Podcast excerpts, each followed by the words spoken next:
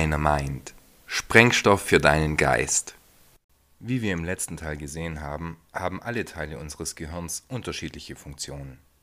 Diese sind wichtig, zum Teil auch überlebenswichtig und ermöglichen es uns, unsere Realität zu erleben und mit Hilfe unseres Körpers zu erschaffen und auch zu gestalten. Krankheiten, Schäden oder Verletzungen an Teilen der einzelnen Gehirnregionen können allerdings schwerwiegende Folgen für sowohl den betroffenen Menschen als auch für sein gesamtes Umfeld und somit unsere Lebensrealität haben. Fassen wir noch einmal zusammen. Der Archikortex bzw. das Reptiliengehirn steuert Körperfunktionen wie Atmung, Herzschlag und Organfunktionen, also alle Vorgänge, die wir zum Leben benötigen. Ohne R-Komplex ist ein Lebewesen nicht lebensfähig. Er ermöglicht motorische Bewegungen, was Lebewesen überhaupt erst in die Lage versetzt, physisch in der materiellen Welt wirken zu können des Weiteren sind in ihm einfache Programme abgespeichert, die das Überleben des Individuums sichern sollen. Kampf, Flucht oder das Erstarren, Nahrungssuche und Bevorratung zählen zu diesen Programmen. Der Mesokortex oder das L-System entscheidet blitzschnell darüber, welcher Reiz in einer gewissen Situation wichtig ist und welches seiner Programme der Archikortex umsetzen soll auch werden hier lebenswichtige Steuerungshormone produziert und daher kann ein Lebewesen ohne Mesokortex auch nicht überleben. Im limbischen System liegt aber auch die Grundlage dafür, Gefühle entwickeln zu können. Durch die Produktion von Botenstoffen wird uns sowohl ein lebenswertes Leben ermöglicht, da wir durch diese die gesamte Bandbreite emotionaler Erfahrungen erleben können, als auch die Voraussetzung dafür geschaffen, ein soziales Wesen entwickeln zu können und daher sichert das limbische System mit seinen Programmen, den Instinkten, also auch das Überleben einer gesamten Spezies. Das Großhirn oder der Neokortex ermöglicht uns rationales und emotionales höheres Denken und ist somit dafür verantwortlich, wie wir handeln und warum wir handeln. Alle bewussten Entscheidungen und welche Handlungen diese Entscheidungen zur Folge haben sollen, werden hier getroffen und von hier aus gesteuert. Demzufolge handeln wir je nachdem, wie wir über eine bestimmte Sache denken oder fühlen, wenn wir denken und fühlen. All unsere bewussten Taten, und dazu zählt auch, wie wir mit anderen kommunizieren, haben im Neokortex ihren Ursprung. Und wenn nun unsere Handlungen die physische Manifestation unserer Gedanken und unserer Gefühle sind, so lässt dies Rückschlüsse auf den geistigen und emotionalen Zustand der Menschheit als Ganzes zu, da es eben auch diese Menschheit in ihrer Gesamtheit ist, die durch ihre Taten genau die Realität erschafft, die sie zu ihren jeweiligen Zeiten erlebt. In der heutigen Folge betrachten wir typische menschliche Verhaltensweisen, wenn ein Bereich des Gehirns die anderen dominiert oder nicht richtig funktioniert. Wie ich bereits sagte, sind wir zwar alle Mischformen und benutzen unter normalen Umständen alle Bereiche, aber viele von uns leben durchaus in einem krankhaften Ungleichgewicht und dieses führt in seiner Konsequenz zu einem Mangel an Intelligenz oder Weisheit, also der Fähigkeit, Wissen und dementsprechendes Handeln sinnvoll miteinander zu verbinden. Und dieses Fehlen von Intelligenz macht es vielen Menschen schlichtweg unmöglich, ihre Umwelt bewusst und in positivem Maße zu beeinflussen. Beleuchten wir die Funktionsweise unseres Gehirns anhand einiger stellvertretenden Beispiele, die vielen von euch so oder so ähnlich bekannt sein dürften. Wir werden dabei sowohl positive und negative Aspekte als auch krankhafte Störungen der jeweiligen Hirnregion betrachten. Der Zombie ist die metaphorische Verkörperung einer Existenz im R-Komplex. Absolutes Basisbewusstsein im permanenten Überlebensmodus, hohe Aggressivität und, bis das motorische Jagdprogramm durch äußere Reize wie ein Geruch, ein Geräusch oder eine Bewegung ausgelöst wird, bewegen sie sich nicht sonderlich organisiert und eher mäßig koordiniert ein Beispiel auf der anderen Seite des Spektrums für die motorischen Programme des Reptilienhirns ist der sogenannte Hasenfuß.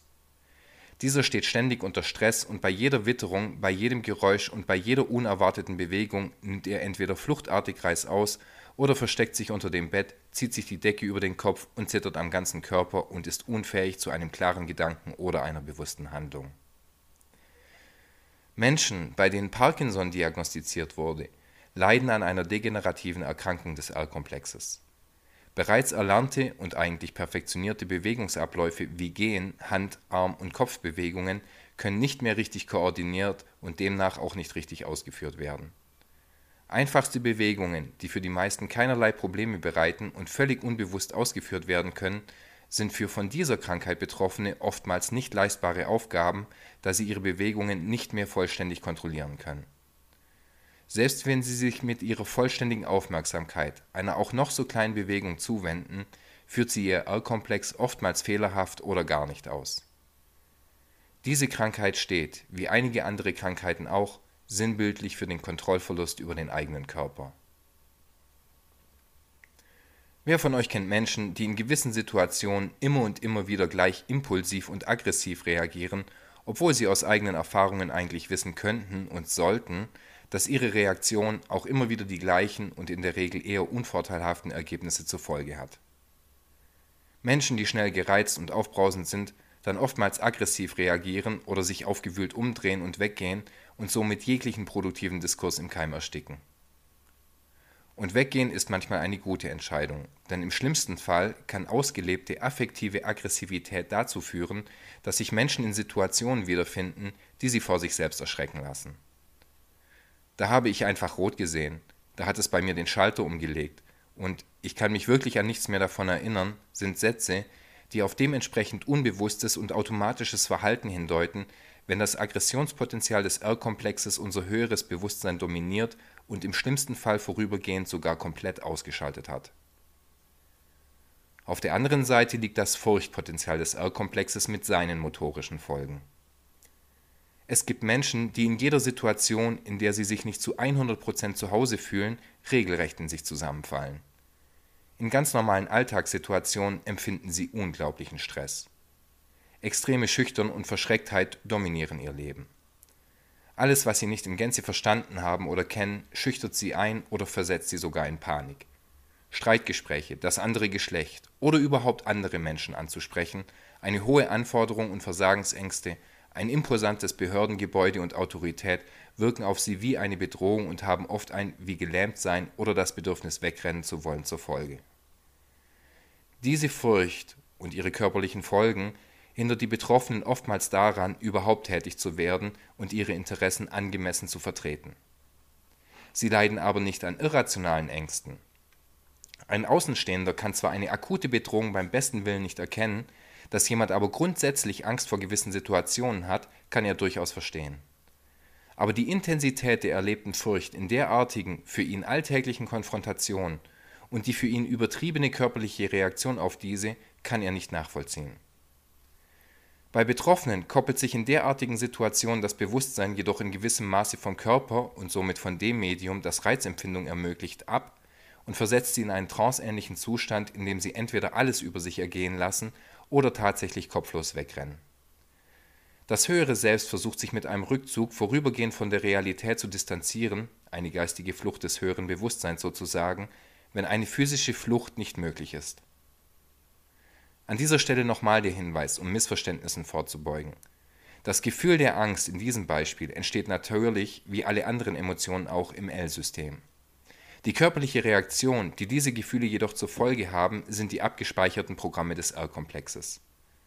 Sowohl das Wegrennen als auch das Erstarren oder das in sich zusammensacken sind die motorischen Folgereaktionen auf das Gefühl einer Bedrohung. Und dies sind mitunter Schutz Schutzreaktionen des Gehirns, die durch körperliche oder geistige Flucht verhindern sollen, dass der Betroffene ein Trauma erleidet, da er mit dieser Form des Stresses nie gelernt hat umzugehen und daher auch keine alternativen Handlungsstrategien entwickeln konnte. Betroffene erleben derartige Situationen nicht bei vollem Bewusstsein und können sich oftmals ebenso wenig an das Geschehene erinnern wie diejenigen, die plötzlich rot gesehen haben. Wird ein Mensch dauerhaft Stress ausgesetzt und letztendlich traumatisiert, kann es durchaus passieren, dass sich durch die Schutzfunktion des Gehirns die Persönlichkeit eines Menschen dramatisch verändert oder sogar eine oder auch mehrere neue zusätzliche Persönlichkeiten geschaffen werden, um die Last des Stresses auf mehrere Charaktere verteilen zu können und unterschiedliche Strategien zu haben, wie mit diesem umgegangen werden kann.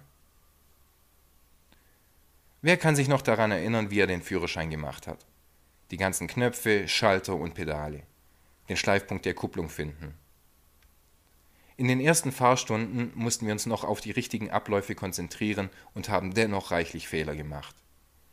Diese neue Herausforderung konfrontierte uns mit uns bis dahin völlig unbekannten Anforderungen und neuen Koordinationsabläufen, die wir erst einmal lernen mussten. so wie Kinder das Laufen erlernen müssen. Und heute? All die unterschiedlichen Abläufe verrichten wir mittlerweile weitestgehend unbewusst und dennoch viel besser und präziser, als wir es während unserer Ausbildung bewusst getan haben. Auch wenn wir uns in ein fremdes Auto setzen, sind wir die Abläufe trotz eines anderen Steifpunktes und anderer Gangposition viel schneller gewöhnt als damals in der Fahrschule. Die Routinen, die wir uns angeeignet haben, sind mittlerweile so tief in uns gefestigt, dass wir diese motorischen Abläufe auch unter Stress und sogar in stark alkoholisiertem Zustand fehlerfrei auszuführen in der Lage sind. Hingegen fordert die Herausforderung, sich an einen individuellen Straßenverlauf und an eine Verkehrssituation anzupassen, einen klaren Verstand. Und daher enden Alkoholfahrten auch eher mit einem Verlassen der Fahrbahn als mit einem geschrotteten Getriebe im Laufe der Jahre und Jahrzehnte haben wir viele Handlungsabläufe dermaßen verinnerlicht, dass wir sie sprichwörtlich und sogar wörtwörtlich im Schlaf beherrschen. Es gibt Krankheitsbilder, die das Symptom automatisches Verhalten mit sich bringen. Dieses tritt zum Beispiel bei Narkolepsie-Erkrankten auf. Narkolepsie ist eine Krankheit, deren auffälligste Erscheinungsbilder ein hohes Maß an Tagesschläfrigkeit sowie schwerste Störungen des Schlaf-Wach-Rhythmuses und Kataplexien sind Menschen, die an dieser Krankheit leiden, können mitunter plötzlich einschlafen, und das mitten in einer Handlung. Dies führt dazu, dass Menschen, die an dieser Krankheit leiden, eine Handlung im Übergang zwischen Wachsein und Schlaf, also in einem Zustand von niedrigerer Bewusstheit, fortsetzen, auch wenn sie dies dann oft grundlos, fehlerhaft und sinnbefreit tun. Allerdings können Betroffene durchaus auch kompliziertere, kompliziertere Handlungen ausüben, wie sich zum Beispiel vollständig anzuziehen, wenn auch fehlerhaft, den Hund anzuleihen und die übliche Runde mit ihm zu laufen. Und das alles im Halbschlaf oder sogar im Schlaf. Forscher gehen davon aus, dass eine Störung des Hormonsystems Grund für dieses recht seltene Krankheitsbild ist, da Hormone für die Regulation des Schlafes im Allgemeinen verantwortlich sind, sowie Hormone normalerweise auch verhindern, dass geträumte Handlungen in reale Bewegungen umgesetzt werden, indem sie die Verbindung zwischen Großhirnrinde und Archikortex während des Schlafes unterdrücken bei Betroffenen mit starker Symptomatik geschieht dies allerdings nicht. Und so kann es sein, dass im R-Komplex abgespeicherte Bewegungsabläufe durch einen Reiz ausgelöst, im Unterbewusstsein durchlebt und somit im Schlaf in die Realität gebracht werden. Aber auch bei eigentlich gesunden Menschen können wir Ähnliches feststellen, nämlich dann, wenn sie nicht bei klaren Gedanken und somit nicht bei der Sache sind. Zum Beispiel im Zustand völliger Übermüdung und Erschöpfung, in Trance oder in tranceähnlichen Zuständen, unter Hypnose oder im Rausch spulen sie wie Roboter oder Zombies Handlungen völlig unbewusst und dennoch vollständig ab. Das kennen die meisten, wenn man zum Beispiel plötzlich am Ziel angekommen ist und keine Ahnung mehr hat, wie man dort eigentlich hingekommen ist. Man kann sich an die Fahrt oder den Weg, außer vielleicht in Bruchstücken, einfach nicht mehr erinnern. Dies sind Phasen, die wir wie ein Schlafwandler im Unterbewusstsein durchlebt und nur aufgrund der Funktion des Reptiliengehirns auch überlebt haben. Adrenalin-Junkies, die ständig auf der Suche nach dem nächsten Kick sind, lieben den Zustand hoher Alarmbereitschaft, da ein Mix aus verschiedenen Hormonen sowohl ein hohes Reaktionsvermögen als auch ein unbeschreibliches Glücksgefühl auslösen. Die höhere Frequenz und die höhere Intensität, mit der Sinneseindrücke wahrgenommen werden, gepaart mit den Glückshormonen, verschafft ihnen eine besondere Möglichkeit, den jetzigen Moment zu erleben Zusammen mit der erhöhten Reaktionsfähigkeit und der Möglichkeit, auf Energiereserven zugreifen zu können, ermöglicht dies in gewissen Bereichen eine permanente Grenzverschiebung und legt somit die Basis für das immer schneller, höher und weiter. Menschen, die sich auf derartige Herausforderungen im Grenzbereich einlassen, haben in der Regel ein gutes bis sehr gutes Körpergefühl und können mit den blitzschnellen Entscheidungen, die sie treffen müssen, ihren Körper zu Höchstleistungen treiben. Aber auch für sie gilt, dass sie das Medium, egal ob Seil, Brett, Bike oder Schirm, wie im Schlaf beherrschen müssen, und dies setzt Übung und somit konditioniertes Verhalten voraus, um die gewünschte Manipulation des Sportgerätes reflexartig in Sekundenbruchteilen entscheiden und umsetzen zu können. Auch die Extremsportler bringen, obwohl sie während ihres Rushes hochkonzentriert sind, nur die wenigsten ihrer Entscheidungen und Bewegungen zu vollem Bewusstsein. Allerdings sind auch spaßige Risikosportarten wie Motocross, Fallschirmspringen oder Snowboarden eine Form von Stress und können somit langfristig auch zu den bereits angesprochenen Schäden an Hirn oder Organen führen. Die positiven Eigenschaften des Reptiliengehirns bezogen auf unser Verhalten sind also, dass wir einfache und immer wiederkehrende, aber durchaus auch kompliziertere motorische Anforderungen nach ausreichender Übung nicht mehr zu vollem Bewusstsein bringen müssen. Das bedeutet, dass wir vollständige Handlungsabläufe, die wir in bewusstem Zustand durch häufiges Wiederholen verinnerlicht haben, danach getrost einer niedrigeren Bewusstseinsstufe überlassen können. Dies spart eine Menge Energie, macht uns produktiver und durch die Routine auch sicherer. Wir können im Auto oder beim Sport blitzschnell und sinnvoll reagieren, ohne vorher über jeden einzelnen Schritt nachgedacht haben zu müssen. Ein Gedankenimpuls oder ein anderer Trigger reichen völlig aus, um eine in dieser Situation sinnvolle Handlung auszuführen. Diese Fähigkeit ermöglicht es uns überhaupt erst, einen relativ sicheren Verkehr und Spaß bei der Ausübung eines sportiven Hobbys erleben zu können. Und schließlich ist es der R-Komplex, der es uns überhaupt erst ermöglicht zu leben, zu überleben und physische Veränderungen in dieser Welt zu bewirken. Aber unser ältester Teil des Gehirns hat auch eine Menge negativer Aspekte. Völlig aus dem Ruder gelaufene Handlungen im Affekt haben wir bereits angesprochen. Egal ob unkontrollierbare Aggressivität, wildes Um sich schlagen, ständiges Davonlaufen oder die Schockstarre, das sind nicht die Handlungen, die unseren Alltag dominieren sollten.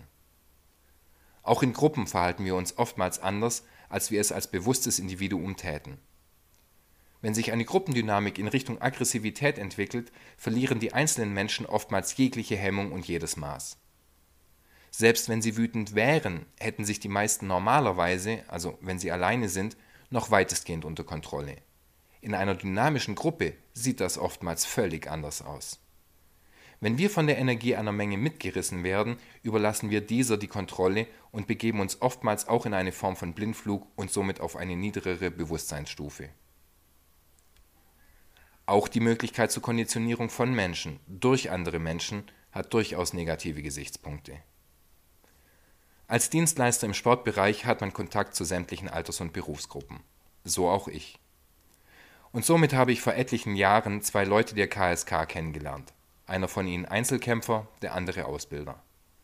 In einem längeren Gespräch am Ende des Tages haben wir uns mitunter auch über die Ausbildung hin zu besonders belastbaren und fähigen Soldaten unterhalten. Damals habe ich den Satz in seiner Bedeutung, in seiner Tragweite und in seiner Auswirkung nicht im Ansatz verstanden.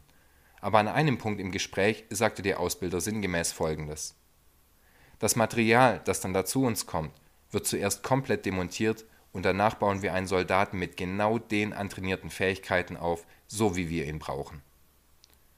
Ja, man kann tatsächlich einen Menschen neu erschaffen oder umprogrammieren, wenn man die Funktionsweise unseres Gehirnes verstanden hat und diese für seine Zwecke zu nutzen weiß.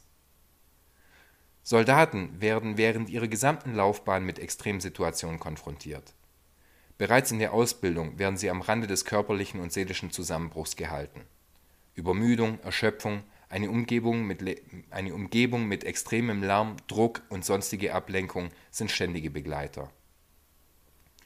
Diese Art des Trainings hat mehrere Gründe. Erstens, Soldaten werden schließlich auf einen Konflikt vorbereitet und sollen im Kampfeinsatz unter genau diesen Stressfaktoren einwandfrei funktionieren. Bereits eine relativ einfache Handlung, wie zum Beispiel das Wechseln eines Magazins, gestaltet sich äußerst schwierig, wenn man zittert wie Espenlaub oder vor Angst wie gelähmt ist. Zweitens. Wie wir gelernt haben, erhöht Stress sowohl unsere Alarmbereitschaft als auch unsere Wahrnehmung. Unter dem Gefühl andauernder Bedrohung nehmen wir also mehr Reize und diese auch intensiver wahr als in gelassener Stimmung. Auch schütten wir Unmengen an Stresshormonen aus, was die Muskulatur in Armen und Beinen in Dauerspannung bringt. Allein an diesen langfristig krankmachenden körperlichen Zustand muss man sich gewöhnen Soldaten in sogenannten Krisengebieten verbringen die meiste Zeit zwar ziemlich entspannt in irgendwelchen Camps oder auf Stützpunkten, wenn aber die Warnsirenen heulen oder ein Einsatz naht, dauert der Zustand permanenter Alarmbereitschaft auch mal länger an. Bereits die mentale Vorbereitung auf eine Mission verursacht oftmals nicht kontrollierbares Muskelzucken, ein Zeichen dafür, dass das Stresslevel steigt und Muskelpartien, meist in Armen und Beinen, bereits vor dem eigentlichen Einsatz durch die Ausschüttung von Adrenalin in Erwartungshaltung gebracht werden Drittens. Routinen, die wir bereits unter Stress lernen, dringen schneller und tiefer in unser Unterbewusstsein vor und werden somit auch zu vollständigen automatischen Programmen, auf die wir dann auch unter hohem Stress in niedrigeren Bewusstseinszuständen zugreif Zuständen zugreifen können und die dann vollständig und auch korrekt ausgeführt werden. In diesem Zustand sind wir auch empfänglicher für Suggestion. Während unser Bewusstsein nur eine gewisse Datenmenge verarbeiten kann, liegt diese Rate beim Unterbewusstsein um ein zigtausendfaches höher. Demjenigen, der um diesen Umstand weiß, stehen schier unglaubliche Möglichkeiten während der Konditionierung eines Menschen zur Verfügung. Dazu aber später mehr. Viertens.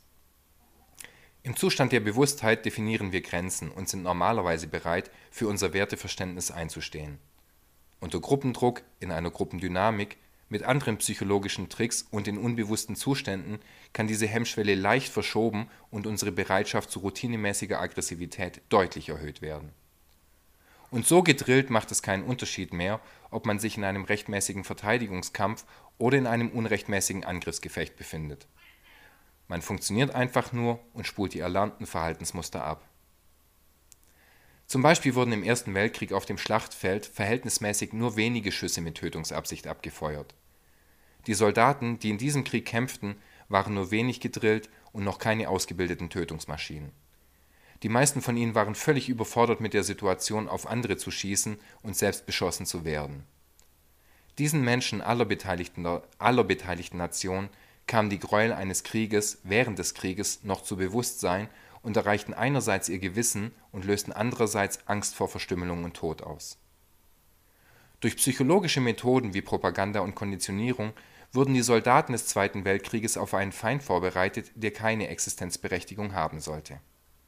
Durch diese Überzeugung zusammen mit neuen Ausbildungs- und Konditionierungsmethoden konnte das Gewissen ausgehebelt werden und die Idee, sich für eine große und gute Sache zu opfern, brachte Märtyrer- und Heldendenken hervor, welches die Männer einen Krieg nicht mehr fürchten ließ, bis sie dann tatsächlich Auge in Auge mit dem Tod standen.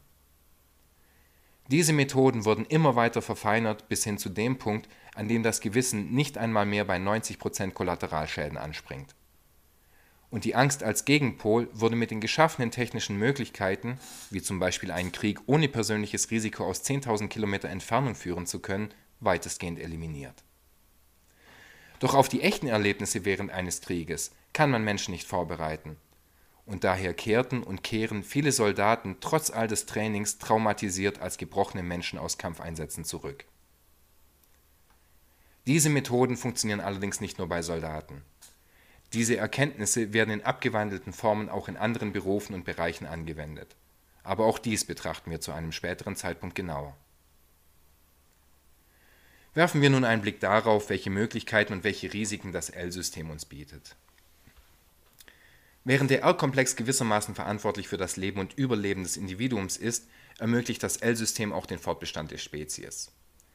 Das in ihm gespeicherte innere Wissen um Fortpflanzung und die instinktive Sorge um den Nachwuchs garantieren diesen, ebenso wie die Entscheidung, auf welchen Reiz wie reagiert werden soll.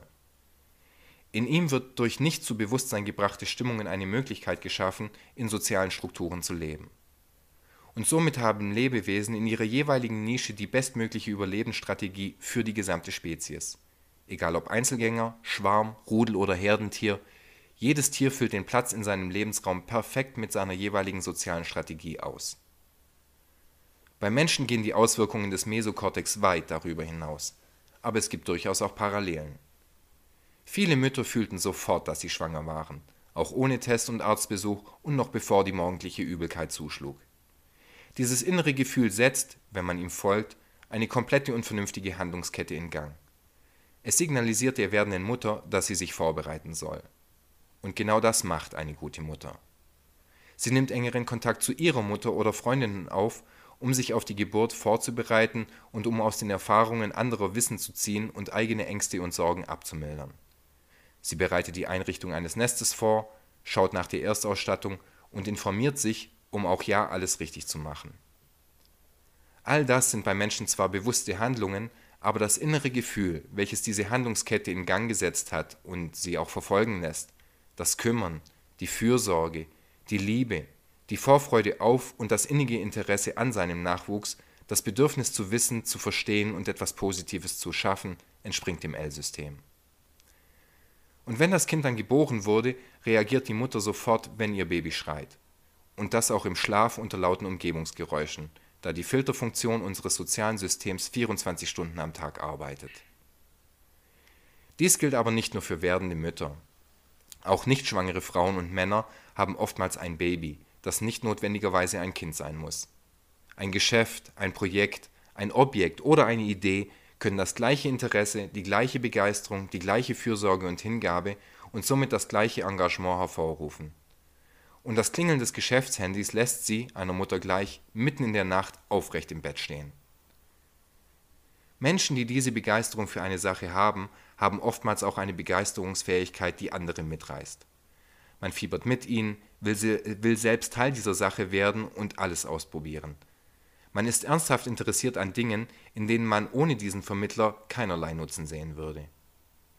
Sowohl die Begeisterung als auch die Begeisterungsfähigkeit des Menschen können in dieser Welt Berge versetzen und haben es schon getan.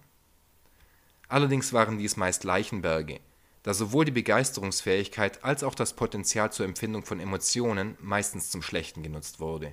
Unsere Geschichtsbücher sind voll von Beispielen. Meist waren und sind es Gefühle, die genutzt wurden und werden, um die Massen zu mobilisieren. Auf der einen Seite waren es Visionen großer Reiche, in denen Frieden und Wohlstand herrschen würden, auf der anderen Seite Ängste vor einem oftmals konstruierten Feind, die irrationale Gefühle bei den Bevölkerungen auslösten und sie so einerseits zu unglaublichen Taten verleiteten und andererseits auch unglaubliches Leid ertragen ließen. Kulte und Ideologien sprechen langfristig diesen Teil des Gehirnes an.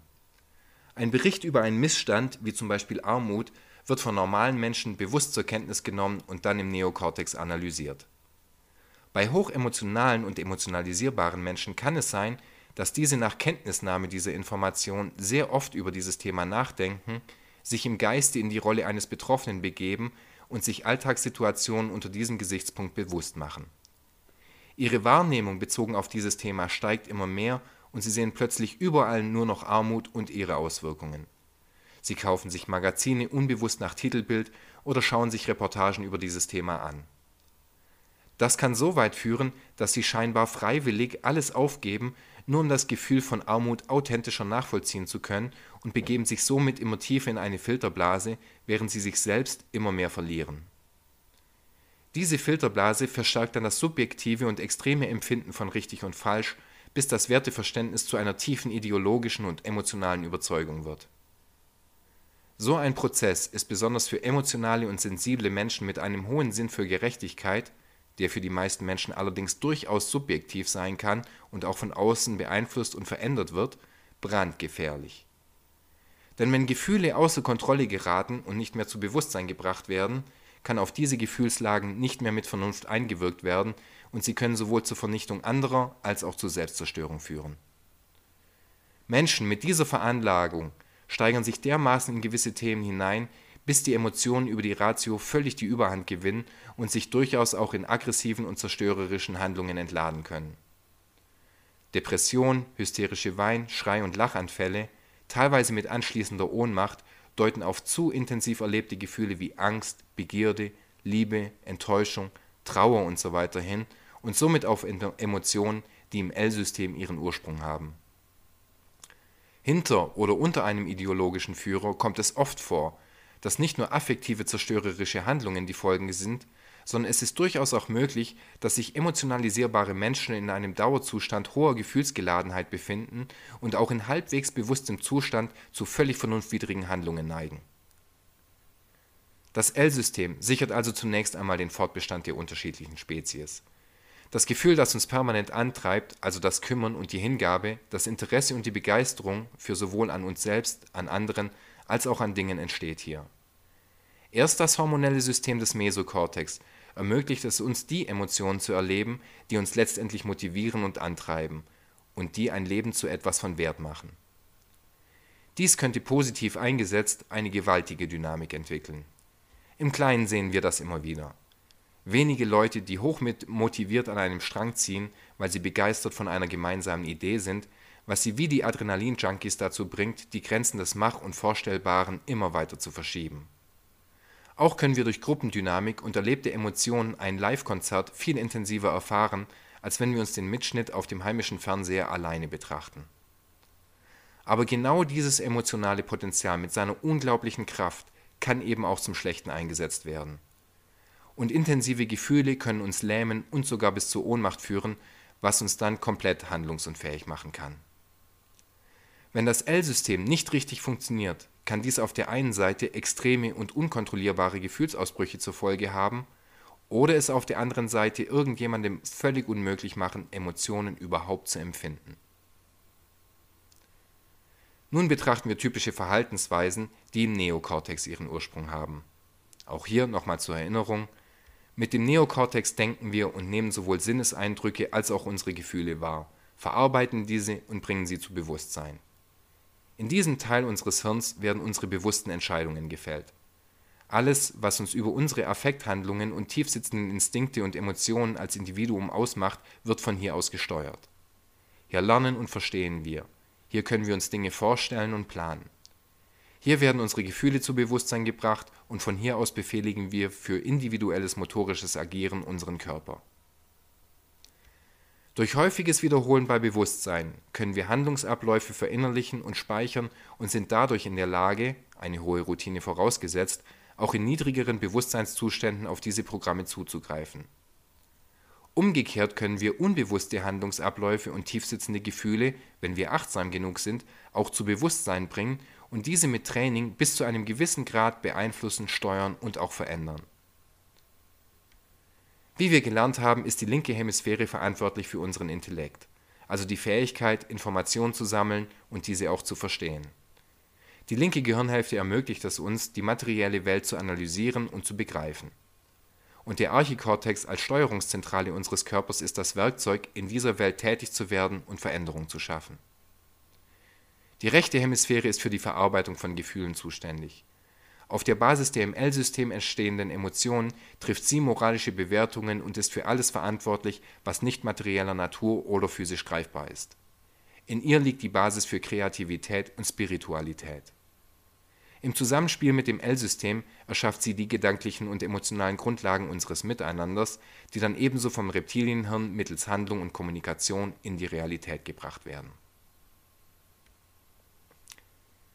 Die meisten dürften kluge und gebildete Menschen kennen. Das kann von Menschen mit guter Allgemeinbildung bis hin zu Spezialisten gehen. Was sie auszeichnet, ist ein hohes Maß an Wissen um eine bestimmte Sache. Arzt, Steuerberater, Anwalt, Lehrer oder Ingenieur sind typische Berufe für Intellektuelle. Berufe, für die man Unmengen an Daten verstehen und speichern muss. In ihrem Fachbereich kennen sie jeden Aspekt und können stundenlang darüber reden.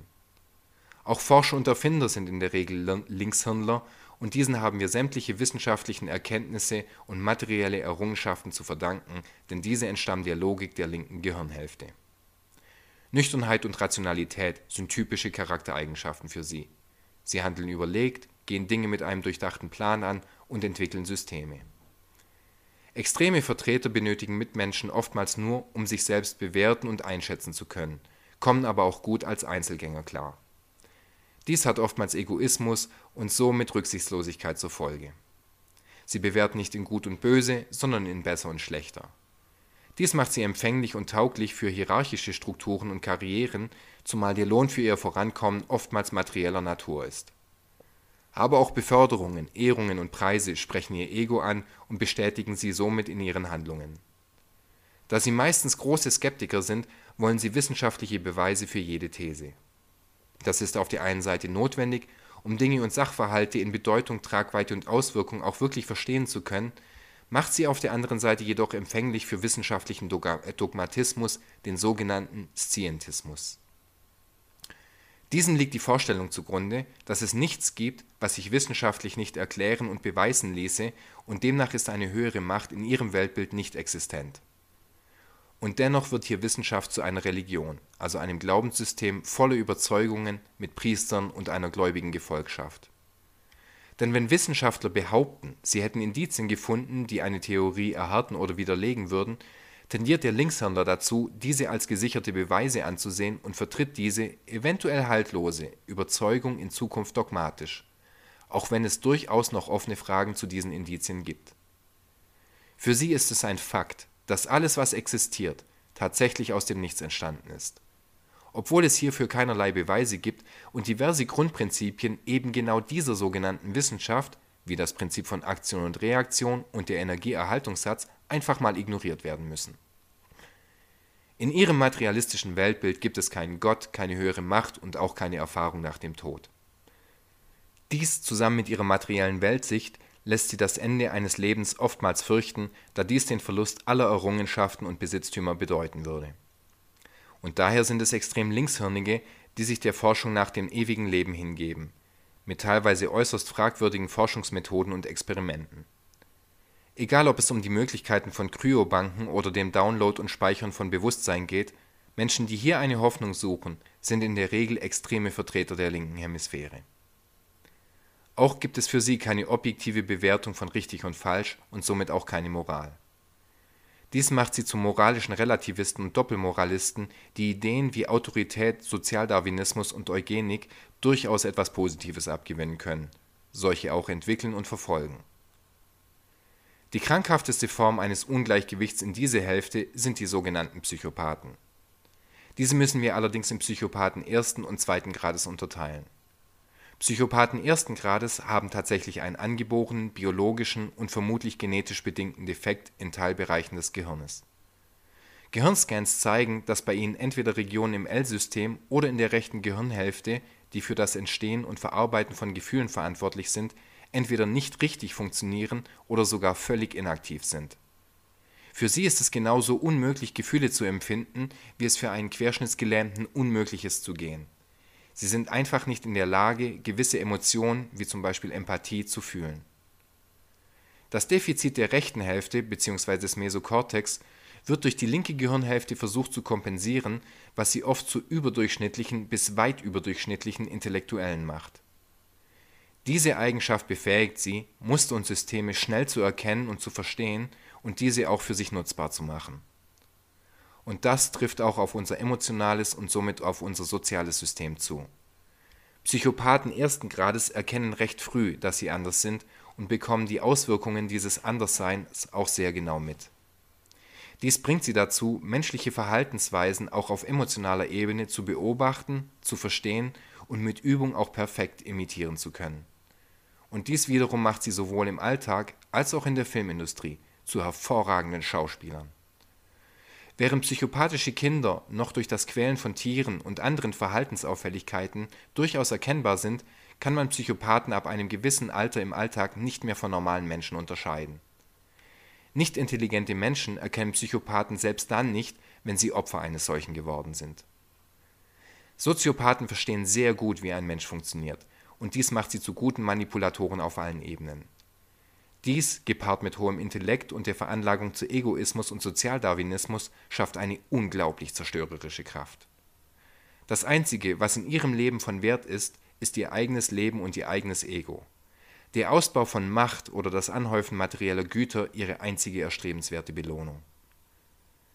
Psychopathen zweiten Grades hingegen haben keinen angeborenen biologischen Defekt.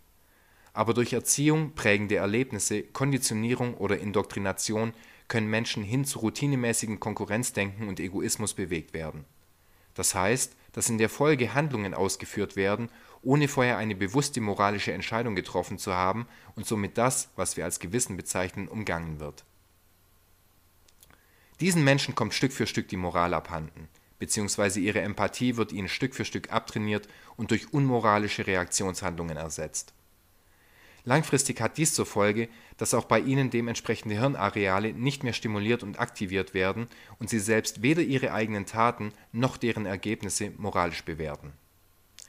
Psychopathen zweiten Grades müssen nicht wirklich klug sein und eine Absicht hinter ihren Handlungen erkennen, auch wenn die meisten durchaus einen gewissen Intellekt besitzen Beide Varianten, also dumme und kluge Sekundärpsychopathen, sind ein wertvolles Werkzeug, wenn sie sich unter dem Einfluss geborener Empathieloser befinden, die zudem noch verstanden haben, wie man die Aggressivität des R-Komplexes triggern kann und die hierarchische Systeme mit Karrieremöglichkeiten geschaffen haben, auf die das Ego ihrer Opfer anspricht.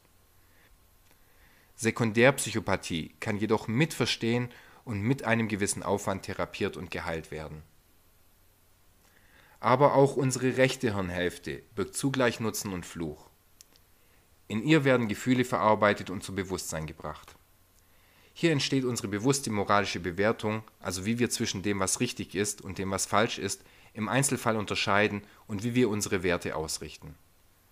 Allerdings kann dieses Verständnis, wie bereits angesprochen, durch Ideologien und Dogmen in alle möglichen Richtungen verschoben werden Zum Beispiel ist für empathische Menschen normalerweise jedes Leben äh, wertvoll. Jedes Unrecht, egal welche Art und aus welchem Grund, löst bei ihnen entsprechende Empfindungen und moralische Bewertungen aus. Stellt man ihnen aber eine bestimmte Gruppe als Opfer dar und dieser ein Täterbild gegenüber, können die Emotionen gefühlsbetonter Menschen die Rationalität dominieren und auch bei ihnen durchaus bis zu einem Denken in lebenswertem und lebensunwertem Leben führen. Demnach können auch bei eigentlich mitfühlenden Menschen Ideen wie Eugenik auf offene Ohren treffen.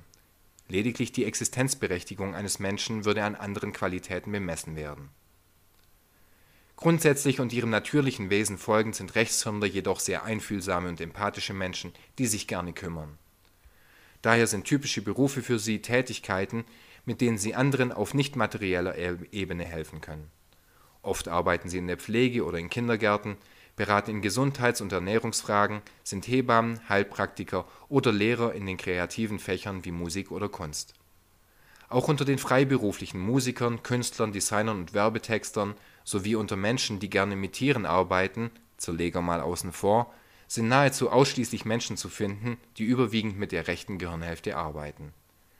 Aber sie arbeiten auch oft in Berufen, die ein gutes Organisationstalent und einen guten Überblick voraussetzen. Privat kennt man sie als Menschen, die immer ein offenes Ohr haben und eigene Probleme zurückstellen. Sie sind gute Gesprächspartner, wenn die Themen nicht gerade der Job, Geldfragen oder ein Auto sind Sie können die Lebenssituation anderer über die einzelnen Teilbereiche eines Lebens hinaus recht gut und vollständig einschätzen und so mit ihrem Gegenüber ehrlich mitfühlen. Wenn du krank bist, willst du jemanden wie sie in deiner Nähe. Umsorgend, pflichtbewusst und rücksichtsvoll. Für sie ist der größte Lohn für ihre Hilfen das gute Gefühl einer vertieften Freundschaft. Rechtshänder sind im Job und privat den meisten zunächst einmal positiv gegenüber eingestellt, meistens fröhlich und auch freundlich. Dies sind sie oftmals sogar dann noch, wenn ihr Gegenüber bei ihnen gewisse Grenzen schon längst überschritten hat, da sie überwiegend pazifistisch veranlagt sind. Was in diesem Fall bedeutet, dass sie der Überzeugung folgen, dass der Einsatz physischer Kraft gegen einen anderen Menschen niemals und unter keinen Umständen gerechtfertigt ist und die dieses Ideal im Zweifelsfall auch bis zur finalen Konsequenz leben.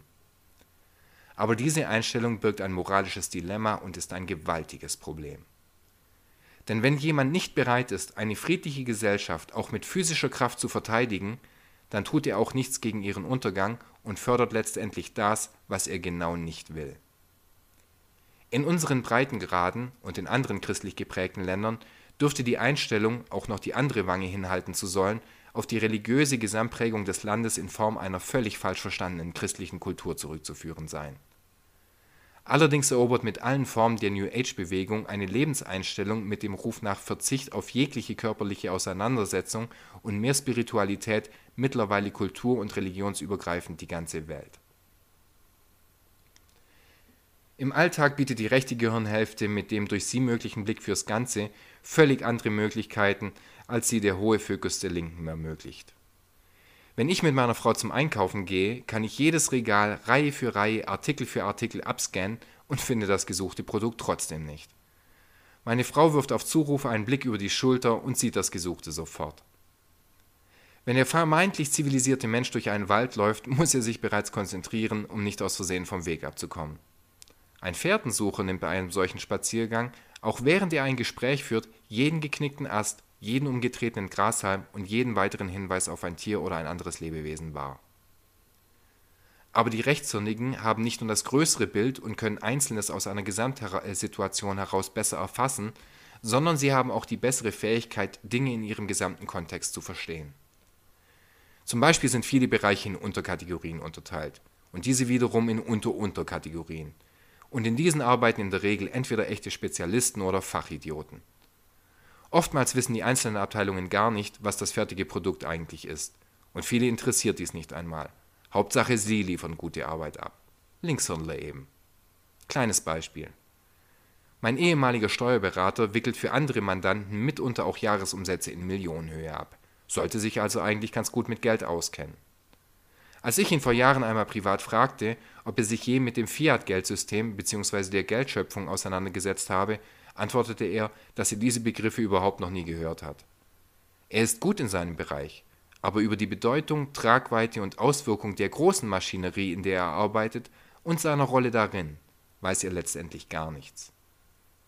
Sowohl für das Erkennen als auch für das Verstehen einer Rolle in einem System, das man nicht selbst entwickelt hat, bedarf es den Überblick der rechten Hemisphäre und für die Bewertung dieser Rolle im größeren Zusammenhang ihre Empathie. Was bedeutet all dies nun für uns und unser Zusammenleben? Zunächst einmal ermöglichen uns all die Fähigkeiten, die wir von Natur aus haben, überhaupt erst das Erlebnis Leben mit all seinen Facetten. Über die unterschiedlichen Eigenschaften, also sowohl ihre positive Bedeutung, als auch wenn sie im Ungleichgewicht sind und dominieren, haben wir ja jetzt einiges gelernt. Egal ob Flucht oder pure Aggression des L-Komplexes, völlig unkontrollierbare Gefühlsausbrüche des L-Systems, pure Ratio ohne Emotion oder gefühlsgeladene Handlungen aus den falschen Motiven.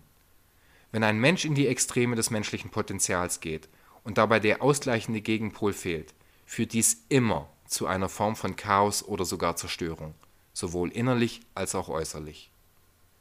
Während alle Fähigkeiten und sämtliche Möglichkeiten an die Hand geben, unsere Welt zum Positiven zu erschaffen, sind alle Ungleichgewichte, vor allem wenn sie in die Extreme gehen, äußerst destruktiv. In einem gewissen Spektrum sind gewisse Tendenzen nicht schädlich, und unsere unterschiedlichen Charaktere und diversen Fähig und Fertigkeiten machen uns ja durchaus auch interessant und liebenswert. Aber im Großen und Ganzen sollten wir in jeder Situation alle Bereiche unseres Gehirns nutzen und lernen und auch verstehen, wie wir funktionieren, wenn wir verstehen wollen, warum die Welt ist, wie sie ist und was sie ist, nämlich das Ergebnis all unserer Handlungen, die letztendlich auf unsere Gedanken und unsere Gefühle zurückzuführen sind. Bei einem intelligenten Menschen sind Gedanken, Gefühle und daraus resultierende Handlungen in Harmonie. Er denkt genau so über eine Sache, so wie er über sie fühlt und handelt entsprechend. Und das auch konsequent. Und diese Gedanken und Gefühle bringen ihn dazu, entweder nicht duldbare Zustände durch Agieren zu verändern und Umstände, die nicht geändert werden können, zu akzeptieren und sich einer Sache mit voller Hingabe hinzugeben, also gleichzeitig Master und Slave zu sein. Und das, was ihn antreibt, ist sein persönlicher und nicht veräußerlicher freier Wille. Linkshändler hingegen denken rational und verfolgen ein klares Ziel. Den Weg, um dieses Ziel zu erreichen, sehen sie als absolut notwendig an und somit heiligt ihr Zweck die Mittel. Da die linke Hemisphäre die Sicht des Zufalls und die des Zweifels ist, führt dies dazu, dass Linkshändler alles verstehen wollen und sich dadurch ein starkes Bedürfnis nach Kontrolle ausprägt. Daher wird die linke Gehirnhälfte auch als die aktive und herrschsüchtige Seite betrachtet. Rechtshändler handeln so, wie es sich für sie gut anfühlt. Sie haben oftmals keine Absicht in ihrem Tun und machen sich auch keine Gedanken über die Folgen ihrer Handlungen, da ihnen die analytische und vorausschauende Logik der linken Hemisphäre fehlt.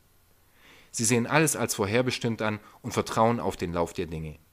Für sie führt der Weg dahin, wohin er sie eben führt und deswegen wird die rechte Hemisphäre als die passive oder auch die unterwürfige Seite bezeichnet. Die meisten von euch dürften Menschen kennen, auf die meine Ausführungen in gewisser Art und Weise zutreffen. Aber auch wenn beim Einzelnen ein gewisser Hang in einen Teilbereich des Gehirns deutlich ausgeprägt und erkennbar ist, handeln sie nicht immer in allen Situationen gleich, sondern je nach Situation und Thema vertreten sie unterschiedliche Positionen und Ansichten. Beispielsweise gibt es eindeutig intellektuelle und im Alltag ziemlich emotionslose Linkshändler, die aber regelmäßig in die Oper gehen und dort ihren Gefühlen auf einmal freien Lauf lassen können. Und es gibt eine Menge Eltern, die ihrem Kind in der Erziehung das Wertesystem vermitteln, in dem sie sich ihren Mitmenschen gegenüber freundlich und zuvorkommend verhalten, äh, zu verhalten haben und dass der Einsatz physischer Kraft nie ein probates Mittel zur Konfliktlösung sei. Aber wenn es ihnen in ihrem Alltag nützt, legen sie dieses Werteverständnis vollständig ab und sind die rücksichtslosesten Vertreter der menschlichen Spezies. Und daher verläuft der Riss in der Gesellschaft nicht nur zwischen den Menschen, sondern oft genug auch mitten durch einen Menschen hindurch. Diese Menschen sind keine Individuen, denn dieses Wort meint eigentlich, aus dem Lateinischen kommend, unteilbar, von in für nicht und dividere für teilen oder zerteilen. Diese Menschen sind innerlich tief zerrissen. Und diese Zerrissenheit führt letztendlich bei beiden Gruppen zu Doppelmoral und moralischem Relativismus. Und dies ist sogar noch die gefährlichere Spaltung, sowohl für den Einzelnen als auch für die gesamte Gemeinschaft. Denn wenn etwas richtig ist, dann ist es richtig. Und wenn etwas falsch ist, dann ist es falsch. Egal zu welchem Zeitpunkt es getan wird, egal an welchem Ort es getan wird und egal von wem es getan wird. Aber wegen dieser inneren Spaltung bewerten Menschen ein und dieselbe Handlung abhängig von Zeit, Ort und Ausführendem völlig unterschiedlich. In der nächsten Folge werfen wir einen Blick darauf, zu was diese Zerrissenheit in unserer erlebten Realität führt und zeigen die Ursachen hierfür auf. Nicht aber, ohne unsere Liste an Fehlern, die man auf dem Weg zur Wahrheit begehen kann, einen weiteren hinzuzufügen. Ein weiterer Fehler ist, nicht zu wissen, wie der Mensch im Allgemeinen und somit auch man selbst funktioniert. In diesem Sinne, bis zur nächsten Folge und gehabt euch wohl.